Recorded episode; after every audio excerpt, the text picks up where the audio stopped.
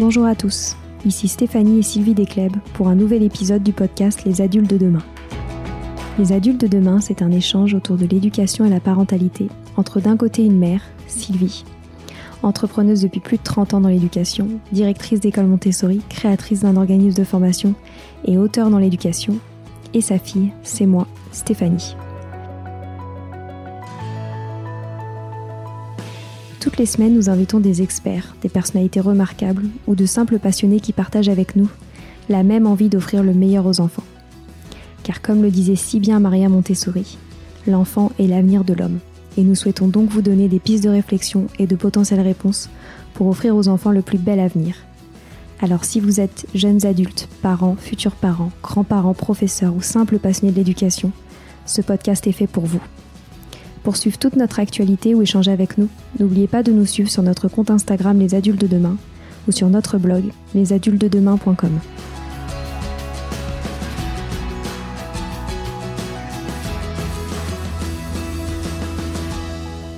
Bienvenue sur les pauses éducatives de Sylvie, un nouveau format de podcast en plus de nos discussions quotidiennes. Dans cette nouvelle série de podcasts courts, Sylvie nous décrit des exercices, des activités ou des applications concrètes à mettre en place avec ses enfants, à la maison ou en classe, en lien avec l'éducation et la parentalité. L'idée est que vous repartiez avec encore plus d'idées à mettre en place dans votre quotidien pour égayer votre vie et celle des enfants. Alors bonne écoute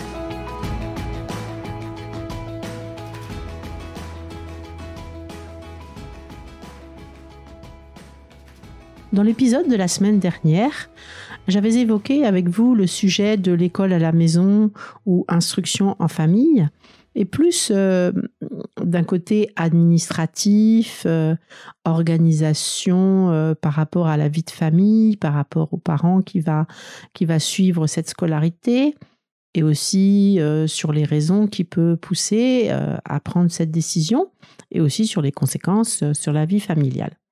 Aujourd'hui, je vais évoquer avec vous plutôt le côté organisation de ce travail euh, à la maison, de cette école à la maison, parce que je pense que euh, une des conditions de, la réussite de, ce choix euh, réside dans l'organisation que l'on décide de, mettre en place à la, maison pour que l'enfant étudie bien, pour que ce soit agréable pour tout le monde et pour que, bien sûr, l'enfant progresse euh, et les acquis nécessaires, etc., etc.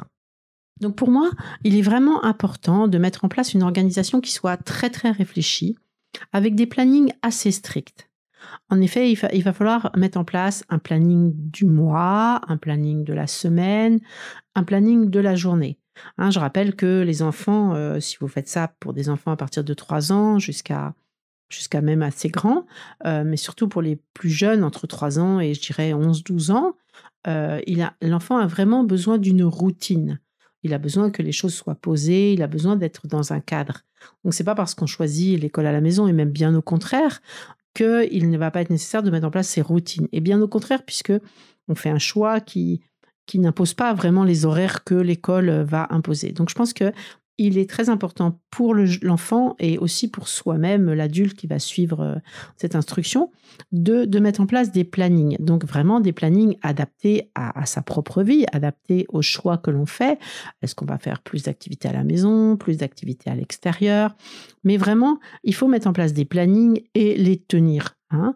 Donc dans ces plannings, on va définir, comme je disais, les activités que l'on fait à la maison, plus vraiment scolaires, des cahiers, euh, des, fiches, etc. Les activités que l'on va faire à l'extérieur, à quelle heure on les place, est-ce qu'on les place le matin avant, avant de commencer le travail scolaire, est-ce qu'on les place en début d'après-midi, est-ce qu'on les place en fin de journée, les sorties, combien de sorties on planifie euh, dans le mois, dans la semaine, quel jour, les rencontres aussi avec d'autres enfants, quand est-ce qu'on les planifie? Est-ce qu'on fait ça le mercredi? Est-ce qu'on fait ça le, week-end? Est-ce qu'on fait ça après l'école? Des autres.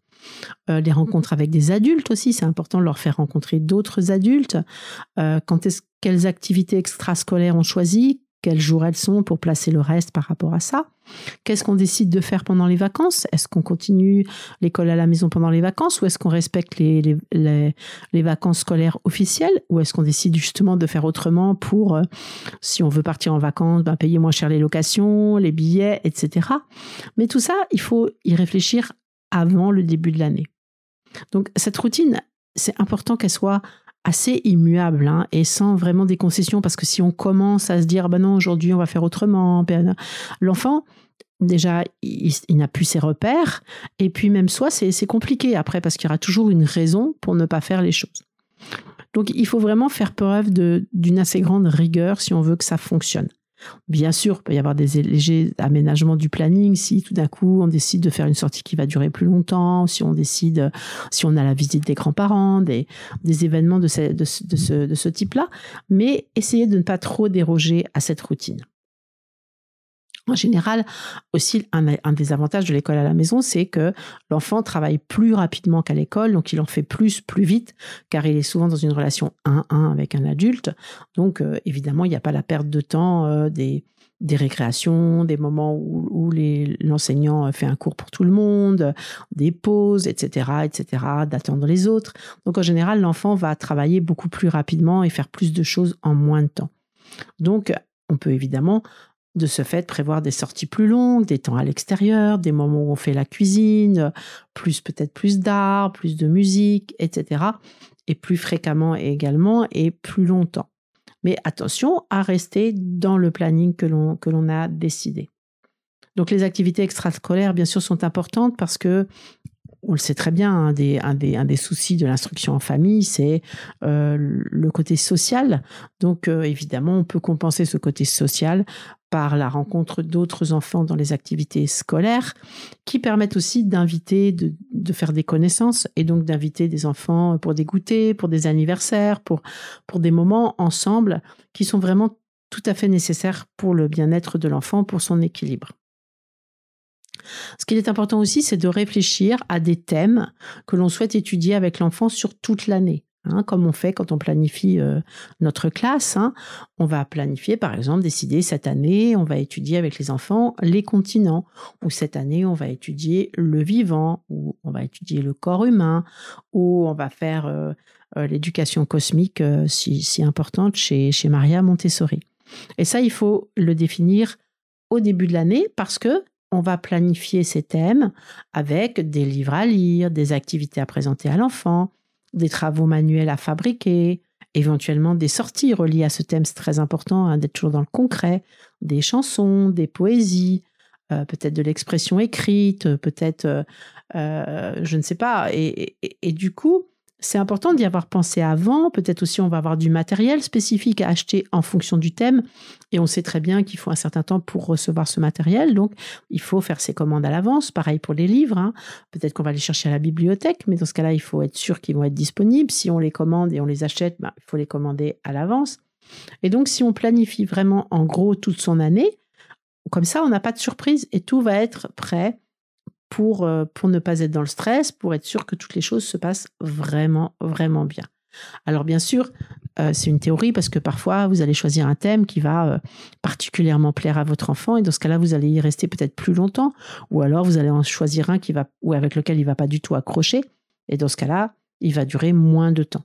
Donc ça c'est vraiment c'est important de planifier mais avec une certaine souplesse.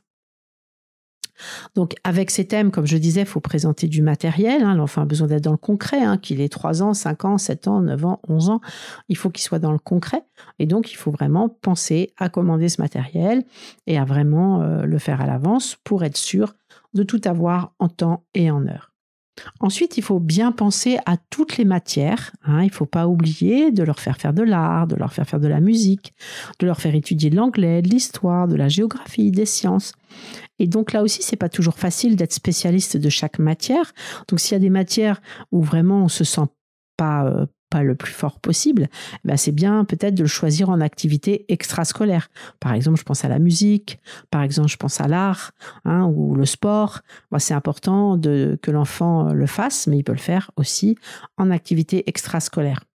Par exemple, l'anglais, on est, vous êtes tous évidemment bilingues. Donc il existe des programmes dont j'ai déjà parlé dans l'épisode sur le bilinguisme et, sur lequel on a écrit dans, le blog des adultes de demain. Il existe des, programmes pour l'enseignement de l'anglais qui peuvent permettre aussi à l'enfant d'avoir un temps d'anglais en autonomie. Ça, c'est important. Par exemple, dans votre journée, vous planifiez, je sais pas, à 14 heures, l'enfant fait anglais de 14 heures à 14h30. Il sait exactement comment il va organiser sa session d'anglais. Donc ensuite, il y a l'organisation de l'espace. Parce qu'il est important, même si on a un endroit petit, de réserver un espace pour l'instruction à la maison. parce qu'on ne peut pas faire ça n'importe où, sur un petit coin de table ou dans un petit coin de la chambre. Il faut vraiment qu'il y ait un espace dédié. Hein, parce que sur la table de salle à manger, où on va en même temps manger, où on va en même temps jouer, ça peut être assez euh, perturbant pour l'enfant euh, de ne pas avoir un espace dédié pour que l'enfant sache que quand on est là, on est là pour étudier, on n'est pas là pour jouer, on n'est pas là pour, euh, pour, pour manger en même temps. Il y a un espace dédié à l'école à la maison. Donc l'idéal, hein, avec des étagères, avec une table, ça peut même être un endroit petit, même dans sa chambre, même dans la chambre des parents, même dans je ne sais pas où, mais il faut un endroit dédié à l'instruction au moment de classe. Donc cet, espace doit être bien organisé pour que l'enfant puisse travailler sereinement et puis avec le plus d'autonomie possible. On va parler après de l'autonomie, mais ça me semble être un sujet important euh, sur l'école à la maison. Donc cet espace devra être toujours très bien rangé, avec des, que ce soit très bien clair, que le matériel soit joli, qu'il soit bien fait, qu'il soit facile à utiliser et agréable à utiliser. Attention, ça c'est important de ne pas prendre 50 000 cahiers, 50 000 fiches qu'on met un peu dans tous les sens. Ça aussi, il faut penser l'environnement avant. On a déjà parlé de l'environnement préparé, mais là c'est vraiment, vraiment important de bien préparer tout ça. Donc cet espace, moi je vous conseille de, le repréparer chaque dimanche soir pour qu'il soit prêt pour la semaine. Et puis euh, durant, le, durant le dimanche suivant, vous repréparez et vous faites en sorte que bah, chaque fin de journée, euh, l'enfant range cet espace. Hein. c'est son espace, donc il faut qu'il le range, c'est important. Il faut aussi que vous réfléchissiez à la façon dont vous, vous souhaitez organiser euh, le rendu écrit des travaux de l'enfant, car c'est important d'avoir des traces écrites qui seront demandées aussi à l'inspection, mais qui sont aussi importantes pour l'enfant. Hein, c'est important qu'il se rende compte de ce qu'il a fait euh, pendant la semaine ou pendant le mois, ou même quand il sera plus grand, qu'il retrouve ses travaux quand il était petit. Donc, soit vous prévoyez des cahiers dans lesquels il va coller des feuilles, soit vous préparez des porte-vues, soit vous, dans lequel il va glisser les feuilles. Réfléchissez ensuite si vous faites par matière, si vous mettez plusieurs matières en même temps. Mais c'est quelque chose qui doit être réfléchi avant parce qu'il faut que là aussi l'enfant soit autonome pour ranger ces, papiers. Donc si c'est avec un enfant petit de 3 ans, par exemple, c'est bien aussi d'avoir euh, peut-être un, ensemble des, petits casiers comme on met sur les bureaux, vous savez, là on met les dessins, là on peut mettre les collages, là on peut mettre, euh, euh, je sais pas, des exercices de graphisme. Mais c'est bien de, bien que l'enfant puisse bien ranger lui-même ses travaux. Prévoyez aussi les outils nécessaires pour travailler, comme les crayons, les ciseaux, la colle, et, mais dans un espace prévu pour, et, ça, des outils qui vont ne servir que pour les périodes où l'enfant fait l'école à la maison. Par exemple, les crayons de couleur, on ne va pas s'en servir en même temps pour l'école à la maison et en même temps pour faire des dessins pendant le week-end ou euh, pour s'amuser. Parce que sinon, c'est pas clair. Il faut vraiment être très clair. Donc, prévoir un petit endroit ou une petite boîte ou un petit panier dans lequel il va trouver la colle, les ciseaux, les crayons, des crayons de couleur, des feutres, une règle, une gomme, et puis que vous, que vous mettez, qu'il entretient régulièrement aussi pour avoir toujours ces outils bien préparés. Ensuite, je vous conseille vraiment d'étudier les programmes scolaires, hein, bien sûr en, fonction de l'âge de l'enfant, mais c'est quand même important. Il y, a, des objectifs à atteindre, on l'a vu la dernière fois. Et en fonction de ce programme, de l'âge de l'enfant, du niveau, euh, vous faites un choix de, pédagogie, de support à utiliser, de matériel. Je vous conseille de ne pas faire des photocopies dans tous les sens, hein, parce que c'est très très difficile à, gérer, donc c'est pas du tout clair. Donc faites un, choix euh, pédagogique et de, la façon dont, vous vous sentez bien, vous, pour cette approche. Donc bien sûr, moi je conseille la pédagogie Montessori parce que ça privilégie justement le rythme de chacun et le travail individuel. Donc ça correspond très bien pour l'école à la maison. Comme je vous avais dit, nous, on peut aussi euh, assurer un suivi euh, de cette école à la maison. Si cela vous intéresse, vous pouvez m'envoyer un mail à sylvidescleb.gmail.com et on peut vous envoyer les programmes, faire le suivi de l'enfant, euh, etc. jusqu'à euh, jusqu'à à peu près euh, la cinquième, puisque on a tout tout est fait pour nos classes. Hein, on l'a travaillé depuis 30 ans, donc c'est vraiment bien en place et on, on le propose déjà à pas mal de familles. Moi, je l'ai mis en place pour des familles qui étaient amenées à déménager et qui voulaient continuer à travailler de la même façon. Et donc ça ça ça fonctionne très très bien. Pensez aussi à prévoir euh, que les enfants puissent euh, faire part de, ce qu'ils ont étudié à une personne extérieure, parce qu'en fait, ils sont toujours en lien avec une personne à qui ils montrent. Mais c'est aussi très agréable de pouvoir réciter sa poésie à quelqu'un, de pouvoir chanter une chanson à quelqu'un, de pouvoir montrer ses progrès aussi. Hein, L'enfant qui apprend à lire, que tout d'un coup, il puisse euh, qui puisse montrer comme, comme il lit bien. Donc euh, peut-être ça peut être, si c'est la maman qui fait le suivi de l'école à la maison, ça peut être le père ou inversement. Ça peut être aussi un grand-parent, ça peut être aussi un, ami ou un, un, oncle, une tante. Mais c'est quand même important que l'enfant, de temps en temps, puisse, puisse euh, montrer ce qu'il a fait. Donc peut-être vous pouvez, ce qui est bien aussi, c'est d'organiser euh, des petits spectacles à certaines périodes et que l'enfant est un public. Hein. Ça peut être, bah, encore une fois, les grands-parents, les amis, les cousins, mais c'est bien aussi qu'il ne soit pas que dans cette relation 1-1 et qu'il puisse montrer aussi à d'autres personnes ce qu'il fait. Alors attention à quelque chose qui me semble important euh, par rapport à l'instruction en famille, c'est de développer l'autonomie de l'enfant. Parce qu'en général, comme il est en contact 1-1 avec l'adulte, bah, l'adulte a tendance à tout organiser, l'enfant se laisse faire, se laisse porter, et c'est vraiment pas positif pour son image de lui-même, pour sa fierté de réussir par lui-même et pour le développement de son, autonomie et donc de sa confiance en soi. J'ai fait un épisode sur l'autonomie, euh, un, un, épisode de pause éducative, et vraiment c'est très important de développer l'autonomie pour la confiance en soi, pour l'image de soi-même, etc. Donc pour cela, je vous conseille vraiment aussi de préparer des plans de travail à la semaine ou à la journée en fonction de l'âge de l'enfant aussi et de, la façon dont il peut le gérer. Et euh, par exemple, sur ces plans de travail à la semaine, l'enfant, il sait que, je sais pas, euh, lundi, il faut qu'il fasse euh, un peu de maths, un peu d'écriture, je sais pas, etc. Et vous lui donnez son plan de travail et c'est lui qui le gère. C'est parce que c'est pas bien que ce soit toujours vous qui disiez allez maintenant tu fais de l'écriture, allez maintenant on va faire des maths. Parce que parce que c'est, d'abord c'est pas une bonne relation pour, pour euh, entre l'adulte et l'enfant. Et puis l'adulte devient vraiment un personnage autoritaire qui décide tout pour l'enfant. Ça c'est pas bien. Et, et je pense que c'est vraiment important que l'enfant puisse euh, euh, suivre lui-même ce qu'on lui demande dans la journée donc euh, pour les petits, on peut très bien euh, mettre des activités aussi. Par exemple, un enfant de 3 ans, on va lui dire de faire un petit peu de vie pratique, par exemple, un peu de vie sensorielle, un peu de cuisine. Et là, il peut un peu de lire un livre, regarder un livre, écouter une musique. Et là, on peut mettre des gommettes, puis l'enfant, soit il colorie, quoi des, des ronds, et soit il colle une gommette devant l'activité quand il l'a faite, soit il colorie. Mais comme ça, lui aussi, ou met même un coup de tampon. Et puis comme ça, lui aussi, il, a une certaine autonomie. Et puis, il peut aussi décider, par exemple, de commencer par telle ou telle chose. Même l'enfant plus grand, on n'a pas toujours envie euh, de commencer euh, parce que l'adulte a décidé que, que l'on fasse. On n'a pas toujours envie de commencer par des maths ou par de l'écriture. Mais s'il a son programme de la matinée, il peut décider de commencer par telle chose ou telle autre. Et donc, c'est un pas vers l'autonomie et aussi vers l'organisation de sa propre vie. Je vous conseille aussi euh, de leur fixer des responsabilités hein, qu'ils vont assumer au long de la journée, c'est-à-dire qu'ils choisissent ou de la semaine, parce que là aussi c'est important pour qu'ils se prennent en main et développent leur autonomie à l'intérieur de cet espace euh, d'instruction en famille, bien sûr. Hein. Donc ça peut être, euh, je sais pas moi, tailler les crayons pour qu'ils soient beaux. si vous leur mettez quelques petites plantes, ils peuvent s'occuper des plantes. Si, vous voyez, des moments dans la journée où l'enfant il va assumer ses responsabilités dans le cadre entre guillemets scolaire que vous avez mis en place.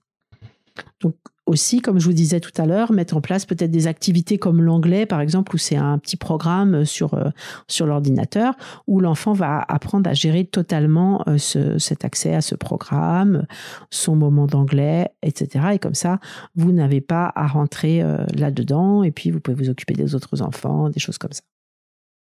Alors attention parce que en fait, euh, vous allez devenir euh, l'enseignant de votre enfant, donc on, ne s'invente pas forcément, on ne s'invente pas enseignant. Donc c'est peut-être important aussi euh, de suivre une formation. Donc nous, évidemment, avec notre organisme de formation Apprendre Montessori, on propose des formations en fonction des âges des enfants, hein, pas, pas pour faire l'école à la maison, mais pour savoir faire les présentations, pour savoir quels sont les objectifs du matériel, pour savoir la, la séquence du matériel aussi, qu'est-ce qu'on fait avant, qu'est-ce qu'on fait après, comment on va enseigner à l'enfant. Je pense que c'est intéressant quand même de, suivre une formation parce qu'on n'est pas tous, euh, on n'a pas tous euh, euh, la fibre enseignante, ni on ne sait pas. C'est quelque chose qui s'apprend, c'est un métier, ça s'apprend. Et puis il y a aussi la posture à avoir qui, qui est aussi, je pense, qu'il faut vraiment réfléchir parce qu'il faut vraiment, euh, on, aura, on a plus tendance à s'énerver sur ses propres enfants euh, que sur les enfants des autres. Et, euh, et comme on passe là tout le temps ensemble, avec l'enfant, on aura peut-être moins de patience aussi. Et puis on est en direct avec l'enfant, donc si l'enfant veut pas travailler ou s'il a des difficultés, faire attention à ce qu'on est, à ce qu'on va lui dire, parce qu'on est, on, va faire quoi, il faut se retenir de pas dire oh t'es nul, oh, t'y arrives pas, ou voyez, ça peut détériorer fortement les relations avec l'enfant. Savoir faire aussi la césure entre le temps scolaire et le temps familial et qu'il n'y ait pas d'interférence entre les deux. Par exemple, pendant le dîner, euh, quand on dîne tous ensemble, ne pas dire ah bah tiens aujourd'hui euh, t'as pas voulu travailler, hein. Oh bah tiens aujourd'hui t'étais moins vif que maintenant. Hein. Faire très attention parce que vraiment il faut qu'il y, ait le temps scolaire qui, ait un morceau de vie et le temps familial qui ait un autre morceau de vie. Donc il faut aussi beaucoup travailler sur sa posture. Hein. Euh, bon, on doit le faire en tant que parent, mais encore plus en tant qu'enseignant de nos propres enfants. J'en sais quelque chose, hein, puisque moi j'ai enseigné à mes enfants dans, la, dans une classe là avec d'autres enfants. Et c'est vrai qu'il faut vraiment euh, réfléchir à quelle est la posture que l'on veut euh, choisir pour notre enfant et puis faire très attention après l'école, c'est fini. Après l'école, on est on est redevenu maman, papa et on n'est plus un enseignant. Donc il faut vraiment faire attention et puis euh, essayer d'oublier ce qui s'est passé euh, pendant, pendant la journée. Donc c'est un vrai choix personnel aussi et, c'est quelque chose qu'il faut jamais reprocher à ses enfants. Hein. Ne pas dire euh, ah bah j'ai sacrifié ma vie professionnelle pour toi, j'ai fait ça pour que tu sois que tu sois bien, j'ai arrêté mon métier. C'est le choix que vous faites vous en tant qu'adulte. Hein. C'est pas le choix que font vos enfants. C'est notre choix à nous. Et puis attention à, ne pas agiter euh, la menace du retour à l'école comme une punition. Hein. Euh, bah tiens, tu veux pas travailler, euh, tu vas voir, tu vas retourner à l'école.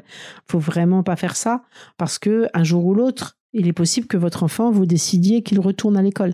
Donc il faut vraiment qu'il n'y ait pas une, vilaine image de l'école. C'est vraiment pas important. C'est vraiment pas adapté. Donc, en fait, euh, c'est vrai que l'école à la maison, ça, ça, permet un vrai épanouissement des enfants, ça permet une progression en douceur, à leur rythme. S'il y a une fratrie, ça développe aussi une grande complicité entre les frères et sœurs qui passent beaucoup de temps ensemble, et une complicité aussi entre parents et enfants, si c'est vraiment fait euh, avec soin, hein, avec bienveillance. C'est des partages formidables aussi, des découvertes ensemble, parce que parfois on va, on apprend ensemble. Moi, j'ai remarqué que sur certains sujets, euh, bon, pendant les vacances, hein, parce que moi, j'ai pas fait le choix de l'école à la maison, mais quand on a un enfant qui se passionne pour un sujet, ben, on va faire des recherches avec lui et on va, on va apprendre ensemble. Donc, on, on, on accompagne, on vit des choses très fortes ensemble, on va vivre des moments extraordinaires. Hein et on, va, on, va, on va même s'étonner sur leur facilité d'apprendre, sur leur, sur leur curiosité. Et donc, euh, il faut, ça peut être une aventure extraordinaire, mais dans les conditions euh, dont j'ai parlé euh, précédemment. Et puis, il faut vraiment le vivre bien et ne pas le vivre comme un, comme un sacrifice pour notre vie. Donc là, je vais faire une petite partie pour les plus âgés parce que je dirais que à partir de la cinquième, moi, je pense qu'il est préférable de se faire accompagner par un, par un programme officiel de cours par correspondance, hein, comme les cours Legendre, comme le CNED, mais il existe aussi d'autres cours par correspondance euh, parce que là, c'est, bon, ce sont des, des acquis, ce sont des programmes qu'il faut vraiment suivre parce qu'on peut pas se permettre non plus, bah, plus pour les plus jeunes non plus, mais on approche des examens officiels, on approche de l'orientation euh, professionnelle, etc. Et donc c'est important euh, de, ces cours ont été pensés, ont été organisés, et c'est pas toujours facile de le faire euh, en tant que parent. Bien sûr, sauf si vous êtes enseignant et que dans ce cas-là, vous avez euh, une connaissance parfaite des, des matières, des programmes, de l'enseignement. Mais comme on vous le disait tout à l'heure, comme je le disais tout à l'heure, on n'est pas forcément compétent dans toutes les matières. Donc je pense qu'il est, c'est important il me semble aussi euh, important que l'enfant soit aussi suivi par une personne extérieure à la famille à ce moment de l'adolescence, parce que c'est un moment quand même où, il peut y avoir des conflits entre les parents et les enfants. Et si on est vraiment tout le temps, tout le temps, tout le temps ensemble, ça peut ne pas être simple. Et je trouve que c'est pas mal d'avoir des personnes extérieures qui viennent euh, accompagner l'enfant. De plus, je pense qu'il faut vraiment pas laisser l'enfant seul devant ses cours parce que c'est vraiment très difficile. Donc, euh, je l'ai vu, hein, je vous le dis parce que moi je l'ai vu. J'ai vu certains parents prendre euh, des cours par correspondance et laisser l'enfant se débrouiller, mais c'est vraiment trop difficile. Souvent, en plus, ils viennent d'écoles publiques parce que ou publiques ou privées euh, sous contrat, là où, ils ont été habitués à être assez portés par les enseignants, et tout d'un coup, ils se retrouvent seuls devant devant des, piles de cahiers qui sont pas toujours très agréables à faire, et c'est vraiment trop difficile. Donc aussi, je pense que c'est bien aussi de, faire rythmer la semaine par la visite de personnes extérieures qui suivent, qui aident, qui donnent des explications et qui accompagnent cette scolarité à la maison. Parce que c'est pas facile d'apprendre tout seul.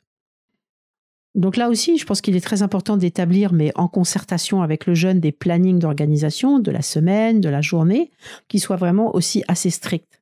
Et au début, euh, vérifier, bon, avec bienveillance, mais vérifier avec lui qu'il tient ce planning et s'il ne le tient pas, pourquoi? Est-ce qu'on peut le réajuster? Et qu'est-ce qui, qu'est-ce qui est trop difficile? Pourquoi? Il faut vraiment les accompagner dans cette organisation. Il faut vraiment les aider si on veut que ce soit une réussite, parce que sinon, c'est vraiment, c'est vraiment difficile. Parce que souvent aussi, on fait ce choix d'école à la maison pour les adolescents parce qu'ils sont euh, en phobie scolaire ou qu'ils se sentent mal à l'école. Donc souvent, ils ont été déjà abîmés par le système scolaire ou par, par la vie. Hein. Ça peut être par la vie aussi, ça peut être par les relations sociales. Et donc se mettre à travailler tout seul, euh, c'est vraiment difficile. Et donc, ils ont vraiment besoin d'être accompagnés. En tout cas, au début, il faut vraiment les accompagner. Il faut aussi penser encore une fois à des activités extrascolaires parce que souvent, euh, un de leurs soucis, c'est la phobie sociale. Et donc, si on les laisse euh, enfermés dans leur chambre toute la journée sans voir personne, ça peut devenir très, très, très grave. Ils peuvent vraiment sombrer dans une profonde phobie sociale et où, revenir à l'école euh, ou revenir avec les autres est très difficile. Donc je ça je vous en parle parce que je l'ai beaucoup vécu, souvent avec des jeunes qui, avaient passé euh, du temps euh, chez eux euh, en soi-disant cours à distance. En fait, le fait de retourner dans un groupe, mais c'était c'était impossible quoi. C'était plus fort qu'eux. Ils fuyaient le groupe et ils n'y arrivaient pas. Donc faire attention de ne pas les couper totalement des autres parce que c'est vraiment très très très très très difficile de revenir ensuite. Parfois aussi, étudier toutes les matières par un, cours, euh, par correspondance à la maison, c'est parfois un peu difficile. Et je pense que c'est pas mal de choisir certaines matières par, par correspondance et puis d'autres matières avec un enseignant qui vient à la maison. Parce que c'est aussi une façon euh, d'obliger le jeune à, s'habiller, à se laver, à se lever, à sortir de sa chambre. Parce que euh, si une personne vient, bah, ça va être à des heures fixes. Et ça, c'est aussi important de les mettre dans une routine, hein, de ne pas les faire sortir de ce côté où on, on met son réveil à sonner, on, on, se lève, on prend son petit déjeuner, on fait sa toilette ou inversement, et on s'habille et on s'installe pour travailler. C'est pareil, ne les laissez pas enfermés dans leur chambre avec leur ordinateur, tous les réseaux sociaux où ils ont l'impression d'avoir des amis et où en fait ils sont complètement tout seuls et où ils, tombent dans, un, dans une, dans une, euh, dans, une obsession de, de leur ordinateur. Et ça, je l'ai vu tellement que, que ça fait très, très peur. Donc, organisez, faites-les sortir. S'ils ont du mal à aller avec d'autres, eh bien, accompagnez-les. Hein, accompagnez, faites des sorties ensemble, faire des visites de musées, d'expositions. Euh, accompagnez-les, euh, voir des, voir des activités sportives, euh, passer des week-ends, aller faire des visites. Surtout, il faut les faire sortir. Et et quelque part les obliger un peu. Parfois, des parents me disent ah mais il veut pas y aller, mais tant pis, il faut un peu l'obliger parce que ça peut être catastrophique de les laisser euh, enfermés tout seuls et ils peuvent complètement se bloquer justement sur les études, sur la relation sociale, etc., etc. Donc il faut vraiment accompagner euh, les jeunes là-dedans. Après, vraiment, ça peut être un, vraiment un, moment qui leur permet aussi de souffler hein, et de, de, de, de, reprendre des forces, de, de se rééquilibrer hein, avec un accompagnement euh, par un psychologue, par, par, euh, bah, par un sophrologue, par tout ce, que, ce à quoi vous croyez qui va pouvoir l'aider. Mais il faut un accompagnement aussi extérieur hein, pour que l'enfant se construise, se reconstruise. Et l'école à la maison, dans ce cas-là, est bien aussi parce que l'enfant ne va pas perdre trop de temps, parce qu'après, redoubler, parfois c'est difficile pour eux aussi. Donc, on peut mettre toutes les, toutes les chances de leur côté. Donc voilà, je crois que de plus en plus de personnes euh, font ce choix d'instruction en famille. Et donc, euh, je pense que ça peut être très bien si c'est vraiment très bien organisé. Voilà, c'est fini pour aujourd'hui. On espère que cet épisode vous a plu. Avant de se quitter, on a quand même besoin de vous. Si après avoir écouté cet exposé, vous ressortez avec plein d'idées pour apporter le meilleur aux enfants, n'oubliez pas de nous laisser 5 étoiles et un petit commentaire sur Apple Podcast, sur iTunes ou toute autre plateforme d'écoute de podcast. Cela nous aidera à mieux ressortir et surtout à nous motiver pour continuer cette aventure ensemble. Si vous avez des suggestions, des idées de thèmes, des questions à poser, n'hésitez pas à nous contacter sur les réseaux sociaux, Instagram ou LinkedIn, en tapant Les adultes de demain. Nous serions ravis d'échanger avec vous. Si vous souhaitez en savoir davantage sur Sylvie, je vous invite vraiment à aller voir son blog sylvidescleb.com ou à la suivre sur Instagram en allant sur son profil sylvidesc, D-E-S-C, Montessori. Enfin, si vous souhaitez en savoir plus sur le calendrier des prochaines formations Montessori, rendez-vous sur www.apprendre-montessori.fr. On a hâte de vous retrouver vite et à très bientôt sur les adultes de demain.